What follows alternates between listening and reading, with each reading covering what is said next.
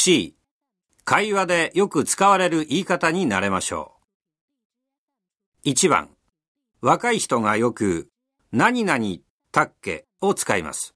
どんな時でしょうか次の会話を聞いて書いてください。去年の誕生日、プレゼントに何あげたっけ？時計をもらったんじゃなかった？時計だったっけ？